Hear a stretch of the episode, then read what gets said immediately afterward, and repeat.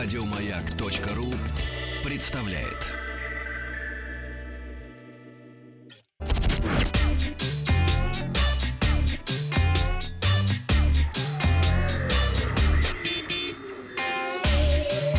Страна транзистория.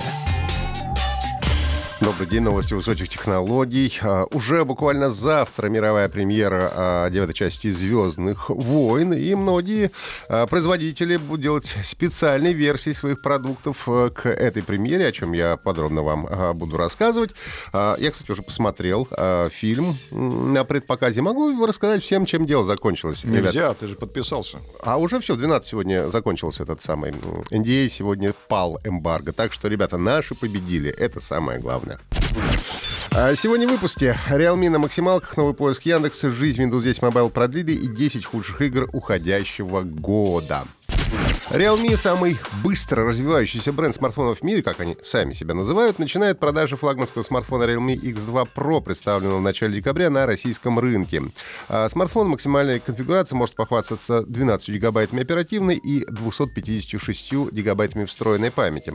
Остальные характеристики смартфона не отличаются от базовой модели. А это Super AMOLED экран 6,5 дюймов с разрешением Full HD+, и частотой обновления 90 Гц, что, возможно, будет важно для геймеров, ну и встроен от сканером отпечатков пальцев со скоростью срабатывания 0,23 секунды. Это очень быстро. А, в качестве аппаратной платформы используется а, топовый 8 процессор а, Qualcomm Snapdragon 855+. Основная камера из четырех модулей. Основной это 64 мегапикселя, сенсор производства Samsung, объектив со светосилой 1.8.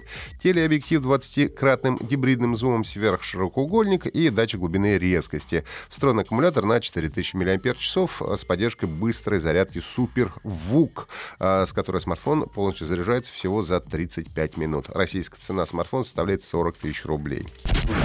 Вчера в Москве Яндекс представил новый поисковый алгоритм Вега. Предыдущий назывался Андромеда. Как сказали представители компании, за год было добавлено около около полутора тысяч всевозможных улучшений. В частности, специалисты внедрили в поиск новую технологию, которая предугадывает то, каким именно будет текст поискового запроса в момент, когда человек лишь набирает, э, начинает набирать то, что ищет. За счет этого скорость работы системы увеличилась в 15 раз. А, кроме того, а, запустили Яндекс Q, это сервис, ставший результатом объединения усилий Яндекс знатоков и а, The Question. Тут можно получить ответ на любые интересующие вопросы. Также обновили сервисы Район и Услуги, в районе появились чаты, где могут общаться жители одного и того же дома, а услуги научились показывать предложения услуг на карте. Ну, помимо этого, Яндекс еще заручил с поддержкой русского географического общества. В рамках сотрудничества компании будут представлены данные, получаемые в рамках многих экспедиций для их добавления в фирменный картографический сервис.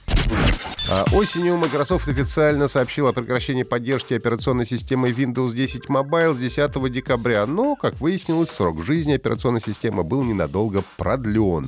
Согласно описанию финального патча для Windows 10 Mobile, компания прекратит поддержку операционки только 14 января 2020 года, то есть э, в тот же самый день, когда закончится официальная поддержка Windows 7.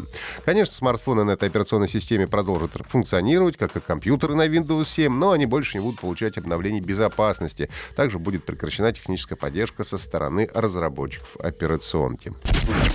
Ну и портал Metacritic опубликовал список 10 худших игр уходящего года. В десятку вошла игра Narcos Rise of the Cartels э, для персональных компьютеров, получившая 46 баллов, Generation Zero для PlayStation 4, 45 очков, FIFA 20 Legacy Edition для Nintendo Switch, 43 балла. Ну, а тройка худших игр выглядит у нас так.